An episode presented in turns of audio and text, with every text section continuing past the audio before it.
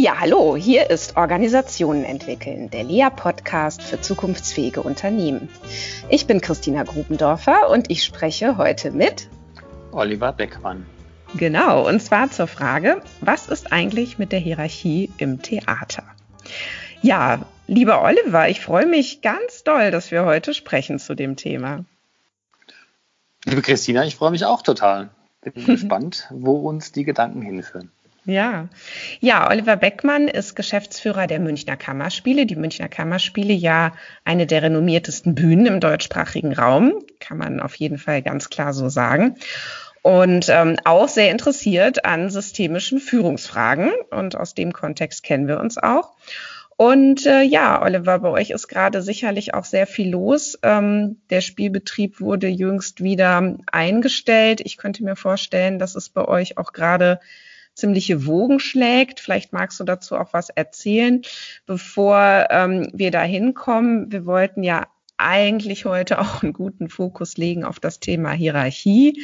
Deswegen, ich würde gerne noch zwei, drei Sätze ähm, einleitend äh, zum Thema Hierarchie sagen.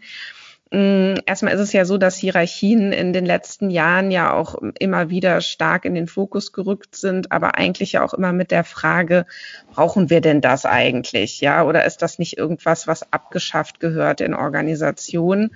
Und ähm, ich habe manchmal den Eindruck, ähm, je größer so der Ruf wird, das äh, abzuschaffen oder je mehr es diskreditiert wird, umso hartnäckiger etablieren sich aber eigentlich die Hierarchien in den Organisationen. Ähm, Erstmal rein theoretisch geht es ja darum, dass Führung in Organisationen ähm, eben sehr stabil über hierarchische Strukturen organisiert wird. Das heißt, äh, sowohl zeitlich als auch sozial und sachlich relativ stabil ist, ähm, wobei man es ja erstmal theoretisch auch je nach Bedarf fluktuieren lassen könnte, wer eigentlich was zu sagen hat. Und ähm, im Theater ist es ja, glaube ich, auch noch mal eine ganz spannende Situation, weil dort ähm, oder überhaupt im Kulturbetrieb ja auch die verschiedensten Rollen zusammenkommen in der Führung dieses Theaters. Und da würde mich natürlich auch wahnsinnig deinen Blick drauf. Und vielleicht magst du erst mal sagen, was fällt denn dir überhaupt ein zum Thema Hierarchie im Theater? Na, da hast du jetzt schon ganz, ganz viele unterschiedliche ähm, Wege aufgezeigt. Also erstmal Hierarchie am Theater ist so, dass es unterschiedliche Hierarchiekulturen gibt. Ähm, und die, das, was, womit das Theater ja kämpft, ist, dass es in seiner zumindest so verfassten, in GmbH oder Eigenbetriebsform oder Regiebetrieb extrem hierarchisch aufgestellt ist. Und dann von den Inhalten her die Hierarchie oder das, der Gedanke der Hierarchie, das Ziel der Hierarchie extrem torpediert wird. Und meine Erfahrung ist aber die, dass ich Hierarchie nur abschaffen kann oder ich nur einen Umgang mit weniger wechselnder Hierarchie kriege, wenn ich sie eigentlich aber kann. Also wenn ich letztlich schon die, die, das Instrumentarium in der Hand habe und auch einen kulturellen hm, oder eine individuelle Qualität erreicht habe, die, die versteht, wie das funktioniert, weil nur wenn ich verstehe, wie es funktioniert, kann ich es auch loswerden, weil es gibt eine formale Hierarchie natürlich, aber viele Dinge am Theater gerade, hm, wahrscheinlich auch überall anders, laufen eben auch auf einer informellen Ebene. Das heißt, das ist das Thema der Zuschreibung. Wer kriegt wie viel Einflussnahme und Macht zugeschrieben eben vom System? Und da kann ich auf der vordergründigen Ebene sagen, ich will eigentlich mehr Partizipation, mehr Zusammenarbeit, weniger Hierarchie. Und auf der informellen Ebene ist dennoch alles weiterhin auf Geschäftsführung oder Intendanz eben ausgerichtet. Und dann habe ah, ich ja. letztlich, mhm. dann habe ich letztlich einen, einen, einen Widerspruch in der Verlautbarung auf der einen und der Handhabung und dem Sein auf der anderen Seite. Und das ist, glaube ich, auf Dauer nicht wirklich fruchtbar dann für. Ach, das ist ja echt spannend. Ich hätte jetzt fast zusammenarbeiten. Ich hätte gedacht, es ist fast umgekehrt. Ne? Also wenn ich dich jetzt richtig verstehe, sagst du, es wird der wird eigentlich so getan, als ob die Hierarchie gar nicht mehr so einen starken Einfluss hat, ne? also so das Zurechnen auf, auf Geschäftsführung oder Intendanz und, und, und informell aber schon. Habe ich das jetzt richtig verstanden? Weil, weil wenn ja, ich hätte gedacht, es eher umgekehrt. Ja, also nochmal, also es gibt natürlich unterschiedliche Hierarchieverständnisse, Machtgefüge in Verwaltung, Technik und Kunst damit fängt es schon mal an. Aber wenn man das jetzt mal auf der allgemeinen Ebene lässt. Aber das kannst du auch gleich nochmal erklären, weil das, da wollte ich nämlich auch noch einhaken. Ja, auch wenn okay. du sagst, äh, es gibt verschiedene Hierarchiekulturen. Also wie kann man sich das denn vorstellen? Was, wo sind denn da so die Unterschiede? Vielleicht kannst du ähm, so einen Schwank aus dem Alltag mal erzählen, woran sich das auch zeigt, falls das geht.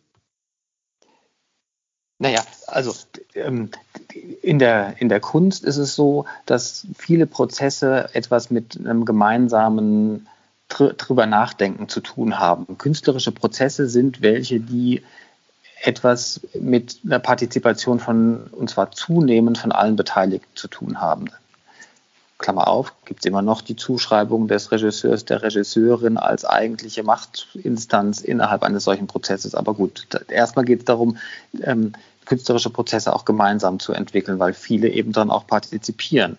In der Verwaltung ist es so, da gibt es ein Organigramm und da gibt es Führungskräfte und dann gibt es Tarifverträge, die bestimmte Eingruppierungen anhand von solchen auch Führungspositionen haben und dann gibt es dann ein ausgefuchstes System an ähm, hierarchischen Stufen bis zu sechs, sieben in der Technik zum Beispiel, vom Bühnenarbeiter zum Bühnenmeister, zum Bühneninspektor, zum stellvertretenden technischen Direktor, zum technischen Direktor. Also da sind die Hierarchiestufen, wow. Hierarchiestufen Wie viele habt so, ihr? Hierarchiestufen so, dass man die ganze Zeit eigentlich nur Kopfschütteln davor sitzen kann. Ähm, und je nachdem, in welchem System man dann so groß geworden ist, ist natürlich auch das, das eigene Selbstverständnis der Einflussnahme ja oder nein. Also wie viel Einflussnahme habe ich und wie viel Einflussnahme ähm, wird mir zugestanden und da habe ich auch nicht. Und da ist es je nach Prägung so, dass im künstlerischen Bereich da der Anspruch der eigene größer ist potenziell, während in der Verwaltung oder in der, ähm, in der Technik der eben dann kleiner ausgeprägt ist. Mhm. Das eigene Selbstverständnis so. Und ähm, in der in der Leitungsdebatte, ich mache wieder den Schwenk zu dem, wo du dachtest, es sei eigentlich andersrum. In der Leitungsdebatte an Theatern geht es gerade extrem um eine, ja, um so ein Thema von Enthierarchisierung, da die Intendantinnen und Intendanten von ihren Sockeln zu stoßen. Also die Klaus Peimanns dieser Welt ähm, sollen den, das Feld räumen und partizipativeren äh, Strukturen weichen und Team, Leitungsteams weichen und so. Das ist aber nicht so einfach. Ja, also wenn du dann so Kulturen hast und dann tritt man an und sagt, wir möchten es anders machen, dann ist das echt eine große Herausforderung und hat eben was sowohl mit einer individuellen Fähigkeit, letztlich so diese, die, die Mechanismen bedienen zu können, die was mit hergebrachter Hierarchie zu tun haben, um dann auch ein Selbstverständnis entwickeln zu können, wie, wie kriege ich einen anderen Kulturwandel dahin. Das war jetzt extrem abstrakt, ich versuche es konkreter zu fassen. Ähm, wenn ich jetzt als Leitungsperson, als Führungskraft nicht verstanden habe, dass das Wort, was ich sage, mehr Bedeutung hat, dass wann ich es sage, Bedeutung habe, hat, dass wie ich es sage, Bedeutung hat, dann kann ich auch, tue ich mich schwer, glaube ich, mehr Partizipation und mehr Zusammenarbeit auf Augenhöhe wirklich auf die Straße zu bringen. Na, man greift ja was ganz Essentielles an, ne? wenn man sagt, das soll sich alles ändern. Ähm, die Intendantinnen, Intendanten sollen nicht ähm, mehr so viel ähm, Einfluss oder, oder Macht haben. Da macht man ja nicht mehr und nicht weniger als eine sozusagen heilige Ordnung anzugreifen. So ist ja übrigens auch die wörtliche Übersetzung von Hierarchie. Ne? Also die heilige Ordnung. Und ähm, es ist ja so, dass äh, häufig bei diesen ähm, Umstrukturierungsversuchen äh, oder, oder Verlagerung von Macht und Einfluss gar nicht vorher mitreflektiert ähm, wird, was man sich damit gegebenenfalls aber auch einhandelt. Auf der anderen Seite. Na, also das ist jetzt ja nicht nur bei euch oder nicht nur im, im Theater so, sondern es ist ja auch in vielen anderen Organisationen so, dass es eben Überlegungen ähm, dahingehend gibt, wie kann man denn vielleicht auch anders Entscheidungen treffen, wie kann man denn auch anders hier Einfluss nehmen, wie kann man anderen Stimmen äh, auch Gehör schenken?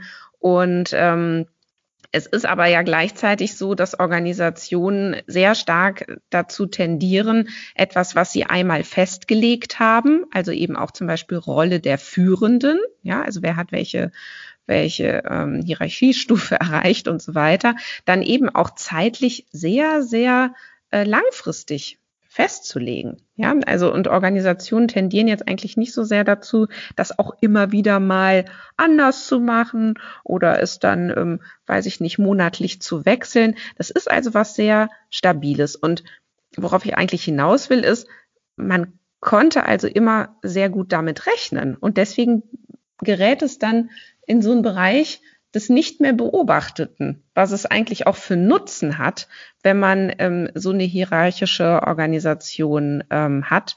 Denn die reguliert ja auch ganz, ganz viel und die ähm, reduziert die ungemeine Komplexität, denn diese ständige Frage schwingt ja mit, ähm, in jedem Moment, was ist jetzt zu tun oder wer ist jetzt zu fragen oder wen könnte man jetzt denn prinzipiell auch noch einbeziehen und wie kommt man denn dann überhaupt irgendwie zu einer Entscheidung? So, also das vielleicht so als Seitenschwenk. Ne? Und ähm, ja. Ja, und, und dann ist es eben die Frage, ich habe die Differenzerfahrung gar nicht als Organisation. Genau. genau. So, und, und wenn ich, wenn ich die, und die Frage ist, wer, wer, wer gestaltet die Enthierarchisierung? Weil dann, wenn, ich das, wenn die Organisation so ausgerichtet ist, dass sie nach oben guckt, in Handführungsstrichen, dann ist der Anspruch schon auch, dass dann die Führungskräfte die Leitung Macht, Einfluss abgibt und nach unten irgendwie, das unten irgendwie ankommt. Die, der, der Aktivitätsanspruch dafür ist aber weiterhin nach oben gerichtet. Und da ist eine Form von Paradox drin. Ja. Dass, die da, dass die da oben eigentlich ähm, aufhören sollen, Macht auszuüben, aber das Aufhören auch etwas Aktives hat, weil es muss ja irgendwo ankommen. Und wenn es nicht gesteuert irgendwo ankommt, sondern wenn man es einfach fallen lässt, dann kreiert man letztlich mehr Chaos als tatsächlich den Mehrgewinn, den man mit ähm, partizipativeren Strukturen erzielen möchte. Ja, du sagst ja was ganz Spannendes. Ich glaube, das ist auch etwas, was auch viele gerade erleben, dass es dann doch diese, ähm, ja, nennen wir es mal selbstgesteuerteren Teams gar nicht geben kann, ohne aber eine Hierarchie drumherum, um eine Organisation drumherum, die dafür einen Rahmen setzt oder die das eben auch überhaupt erst möglich macht. Ja, also das ist ja, glaube ich, die Paradoxie, von der du da auch sprichst. Es muss ja auch das irgendwie organisiert werden ja, und, und der Rahmen, es muss ja in dem Rahmen weiterhin klar sein, ähm, wer macht was. Also das Thema Verantwortung ist ja damit nicht aus der Welt. Ich kann ja nicht äh, Verantwortung plötzlich auf alle Beine, die es in der Organisation gibt, verteilen. Sondern das muss ja, ja. muss ja irgendwo verortet sein. Das heißt, ich habe letztlich auf einer anderen Ebene eine, eine Fragen zu klären, die eine Zusammenarbeit dann verbessern. Sonst habe ich ähm, ein fröhliches Palaver und ein hohes Frustrationspotenzial. Ja, was mich mal interessieren würde, ist, ähm, also man hat ja, wenn man über Hierarchie redet und über Führung, dann kann man ja erstmal sagen, ähm, prinzipiell ist ja die Hierarchie auch eine Befreiung davon, dass man irgendwie persönlich geachtet werden muss von seinen Untergebenen. Ne? Das heißt, man kann in letzter Konsequenz äh, auf persönliche Anerkennung verzichten und einfach irgendwas anordnen. So. Ähm, also rein theoretisch und gleichzeitig darf man natürlich nicht vergessen, wie sehr ja auch dann immer noch äh, die Frage ist, wer macht denn da jetzt mit? Ne? Oder wie kann ich auch meinen Vorgesetzten Schachmatt setzen, indem ich ihm keine Informationen mehr gebe oder meiner Vorgesetzten, meine Vorgesetzte völlig ins Leere laufe, indem ich mit meinem Team das einfach nicht mache. Äh, und dann gucken wir doch mal, was passiert. Also das alles mal dahingestellt. Aber worauf ich eigentlich hinaus will, ist, das Theater und auch überhaupt der Kunstbetrieb aus meiner ganz äh, persönlichen Sicht sich sehr sehnt nach sehr charismatischen Personen, nach äh, so Art Lichtgestalten. Und wenn man mal sich anguckt, wer wird denn Intendant, wer wird denn Intendantin, wer sind denn so die Menschen, ähm, mit denen man es dann auch viel zu tun bekommt, wenn man ähm, auf Kulturbetrieb guckt im deutschsprachigen Raum, dann könnte man ja sagen, gibt es da eine starke Tendenz dazu, dass das auch so Art sehr besondere Persönlichkeiten sind, die man sich da so konstruiert. So, und dass man sich danach aber auch sehnt. Also ist das, wie siehst du das? Oder sagst du, nee, das ist jetzt, das ist ja totaler Quatsch? Oder, ähm, oder ist es, ist da einfach auch so eine Sehnsucht, dass da diese, diese Gestalten sind, die da auch alle mitreißen und alle versorgen mit genügend Energie und Enthusiasmus und tollen Visionen? Ja, du sprichst den richtigen Widerspruch zwischen Anspruch und kultureller Prägung an. Natürlich ist es so. Das ist das Thema Künstlergenius. Wir sind, wir sind darauf ausgerichtet, dass der, also letztlich ist ja auch Verwaltung und Technik oder auch die Unterstützungsprozesse in der Kunst sind ja alle nur dafür da, dass Künstlerinnen und Künstler ihre Vision ihren künstlerischen Gestaltungswillen ausleben können. Darum geht's. Letztlich um nichts anderes. Unser Produkt ist 20 Uhr, geht der Vorhang auf und los geht's.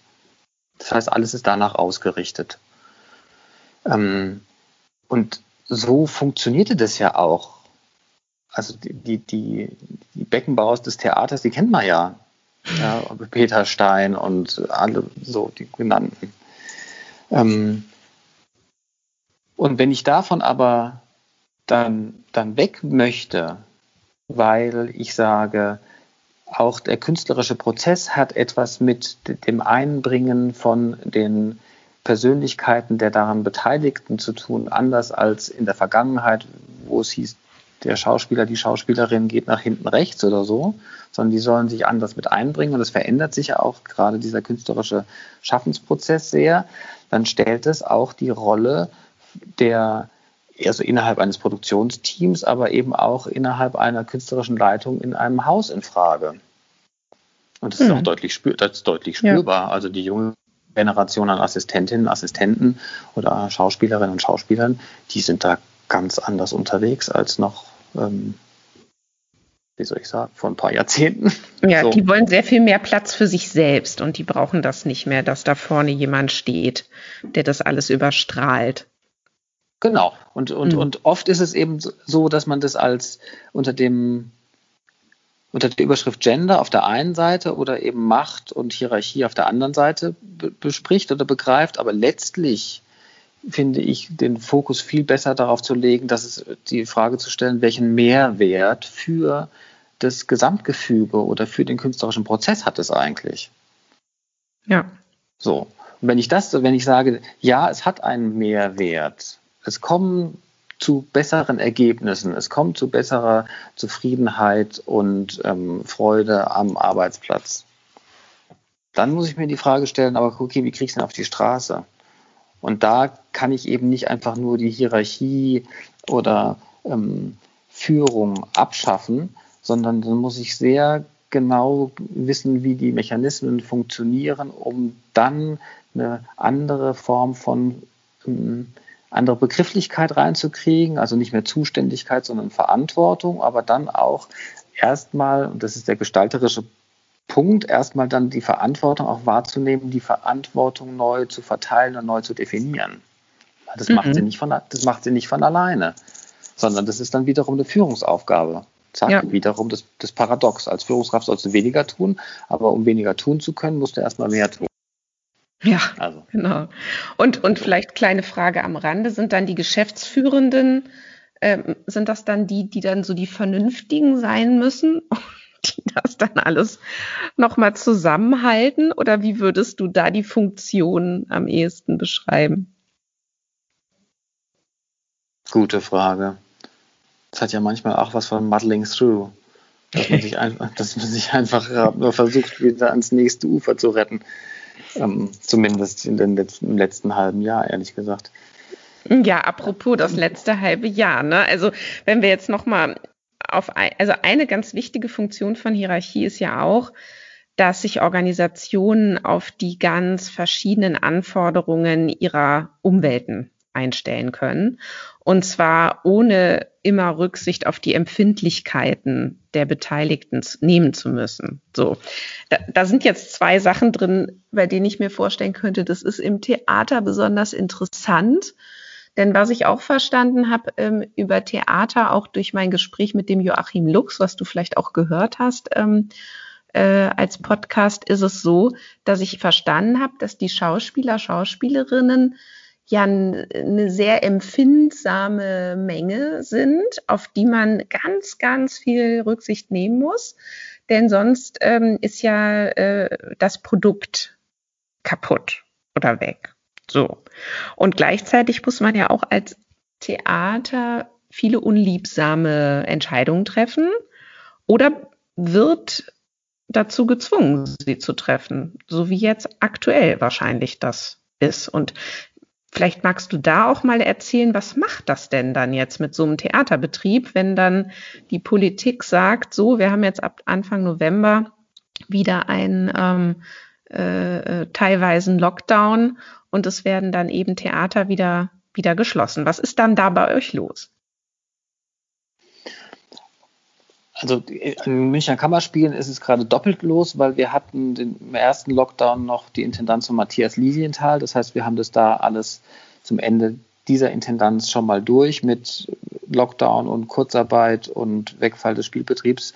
Und jetzt ähm, im Sommer gab es den Intendanzwechsel. Das heißt, Barbara Mundel ist jetzt Intendantin am Theater an den Kammerspielen. Und jetzt kommt eben der Lockdown 2 Light-Version. Und wir machen das nochmal durch. Das führt erstmal zu einem großen Leiden, weil das ist der Kern unserer Existenzberechtigung, ist jetzt sehr übertrieben ausgedrückt, aber der ist uns genommen, weil der Kontakt mit dem Publikum ist weg und wir können nicht mehr spielen. Und letztlich ist ja alles am Theater darauf ausgerichtet. Das führt dazu, dass ähm, es eine neue Erfahrung insbesondere auch in, in, den kreativen Berufen, würde ich denken, und der Theaterleitung gibt, nämlich, dass wir, und da schließe ich dann Intendanz und Geschäftsführung ein, dass wir plötzlich verändert werden und nicht mehr verändern. Also unterschiedlich ausgeprägt, aber es ist das Selbstverständnis der Theaterleitung natürlich, Veränderung voranzutreiben und zu gestalten. In der Kunst insbesondere künstlerische Prozesse und Vorstellungen zu gestalten und auf den Weg zu bringen. Und plötzlich, zack, ist das alles weg. Das heißt, wir sind Opfer von Veränderung, wir werden verändert. Und das ist eine neue Erfahrung, habe ich das Gefühl für uns alle. Und ähm, weiß noch nicht genau, wo da die Reise hingeht, aber dass da, da das Selbstverständnis schon auf eine hohe Probe gestellt wird und diese Veränderungskurven, die wir, die man sonst so hat und wo man dann als Führungskraft oder vielleicht auch als Beraterin, weiß ich nicht genau, gut von oben oder entfernter drauf gucken kann und dann den Anspruch hat, die Mitarbeiterinnen und Mitarbeiter mitzunehmen, aber letztlich nicht ganz genau versteht, was bei denen eigentlich passiert. Und plötzlich, zack, sitzt man selber da und es geht einem ganz genauso. Und man fragt sich, wieso geht es mir eigentlich so schlecht gerade? Ja, und du meinst, das hat was mit dem Selbstverständnis zu tun, dass ihr sagt, wir sind doch eigentlich die Veränderer oder wir sind doch eigentlich die Impulsgeber oder wir sind doch die, von der Gesellschaft lernen kann und soll. Und wir müssen doch, wir müssen doch besuchbar bleiben. Ähm, das kann doch nicht sein, dass wir jetzt ähm, da, also dass wir jetzt unseren Einfluss verlieren auf, auf die Gesellschaft. Ist es das vielleicht? Oder? Ja, kommt, kommt da hinzu. Also der Kontakt zum Publikum, gesellschaftlich relevant zu sein, das ist uns gerade genommen. Das heißt aber, der Wille, diesem Auftrag weiter nachzukommen oder dem weiter, das weiter voranzutreiben, der ist, der steigt und das Vermögen, es zu tun, ist aber gerade extrem begrenzt. War es nicht auch Barbara Mundel, die jetzt die Idee hatte, ähm, ihr könntet doch als Theater in die Kirchen gehen und sagen, Theater ist Gottesdienst? Genau, das hat sie, das ist ein, ist ein Gedanke ja. gewesen. Genau. Ja. Was, was dann auf einer anderen Ebene die Frage stellt, welche Rolle hat Kultur, welche Rolle hat Religion in, in dieser Gesellschaft. Aber das ist jetzt ein anderes, weiterführendes Thema. Ja, oder ja, welche Rolle haben, haben, ähm, haben Zusammenkünfte ne, in der Gesellschaft und was hat das wiederum damit zu tun, ähm, ähm, ja, auch gemeinsam bestimmte Gedanken zu hegen über Gott und die Welt. Mhm. So. Ne? Also insofern, ich fand das einen ganz spannenden, ähm, also eigentlich eine spannende kleine Unverschämtheit gegenüber der Kirche einerseits und andererseits dachte ich so, ja, na klar, wieso nicht? Ja, und, und, und, und wo passieren vielleicht ähnliche Prozesse? Ähm, oder dass da auch ähnliche Prozesse passieren, ob Menschen im Theater sitzen oder und in einer Kirche sitzen. Ne? Ähm, gut, gut, aber, und, aber ja, sag. Naja, und das, und, das ist, und das ist schon eine der unter Umständen dann Antworten, wie gehe ich eigentlich mit diesen von außen kommenden Veränderungen auch produktiv um? Also es setzt ja auch was frei. Das Leiden daran führt ja dazu, es geht mir schlecht, ich will, dass es mir wieder besser geht, also muss ich gucken, dass ich wieder in irgendeine Form von Handlungsfähigkeit komme. Du, ich wollte gerade sagen, also eigentlich ist das doch eine, ein, ein, ein Motivationsschub für die Kunst, oder? Also ich meine, zumindest ist das ja immer so ein Mythos, dass ähm, Kunst ja auch aus dem Leiden heraus äh, erwachsen kann und dann sogar zu sehr, sehr wunderbaren Ergebnissen führen kann. Naja, aber es, das Leiden ist eben an, erst, an erster Stelle. Weiß ich nicht genau, wie ist ja. übertrieben, übertrieben ja. ausgedrückt, ähm, das, Leiden zu nennen, aber es ist schon ein, ein Moment der Verunsicherung und auch der, des Ärgers, der Wut, der Frustration. Das spielt da alles schon mit rein. Und ist das denn was, was man ja, Entschuldigung, ist das denn was, was man euch als äh, Führungsperson jetzt auch übel nimmt? Also ist es, ich meine, es gibt, gibt ja in vielen Organisationen ja oftmals die falsche Annahme, aber es gibt sie, dass der Überbringer einer schlechten Nachricht irgendwie geköpft wird, ja, so ähm, und gar nicht der Verursacher unbedingt. So und jetzt, äh, wie ist es denn? Habt, habt ihr es denn jetzt gerade besonders schwer als Führungspersonen? Äh, da jetzt mit euren Leuten ähm, äh, ja zusammen nach vorne zu schauen oder oder ist das eher so, dass sich da der Ärger oder die Sorge dann eben eher auf die Politik oder auf die Gesellschaft richtet?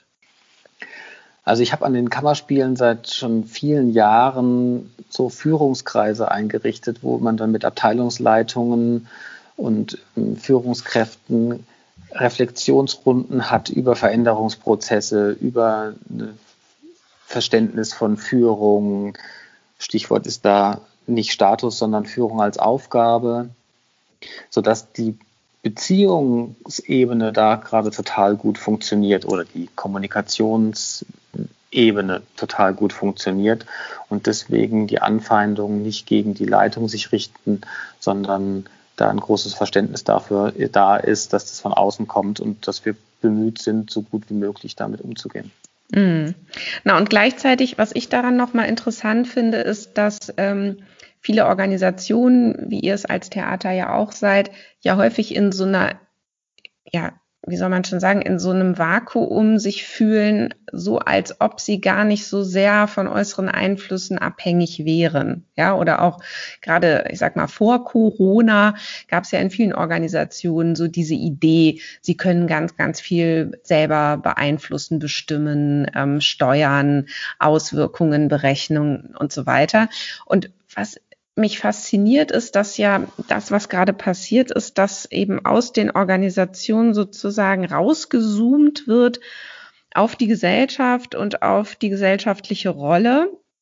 Und ähm, hier es Institutionen gibt, staatliche Institutionen gibt, die eben die menschlichen Interaktionen jetzt auch beschränken und das auch aus gutem Grund. Ne? Und man dann irgendwo natürlich schauen muss, wie ist so die, die, die Kette des Einflusses oder wie, was wirkt auf was. Es ist halt alles wahnsinnig komplex.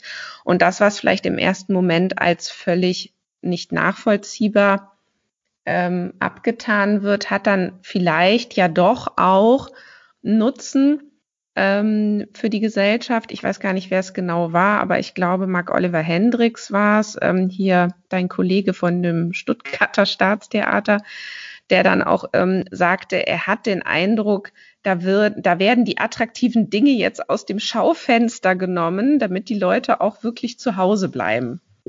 Und so könnte man es ja auch sehen. Ne? Also es geht gar nicht so sehr darum, das Theater anzuzweifeln als nicht sicheren Ort, sondern es geht eher darum, den Leuten zu helfen, zu verstehen, dass es jetzt wirklich besser ist, zu Hause zu bleiben. Was aus einer infektiologischen Sicht ich wahrscheinlich als richtig erachten würde, auch wenn da unterschiedlich, mit unterschiedlichem Maß gemessen wird. Ähm, das finde ich aber aus einer Organisationsperspektive gar nicht so richtig das Spannende, sondern das Spannende finde ich ja die Frage, ob ich mich dann als ähm, Leitung oder als Theater dagegen positioniere und versuche dagegen zu arbeiten ähm, und mich über Ungerechtigkeiten, Unstimmigkeiten oder sowas daran abarbeite oder ob ich es als Chance begreife, um mal ein bisschen aus dem Alltagsgeschäft auch rauszugehen und mir, also es gibt ja eine extreme Nabelschau von Kultureinrichtungen und so einen hermetischen Bereich von Kultur. Und dennoch wird sich aber manchmal nicht über die richtigen Dinge Gedanken gemacht, ist meine These. Also nämlich die Frage, welche Funktion, welche Rolle spielen wir als Theater tatsächlich noch im Jahre 2025 oder 2030? Mhm.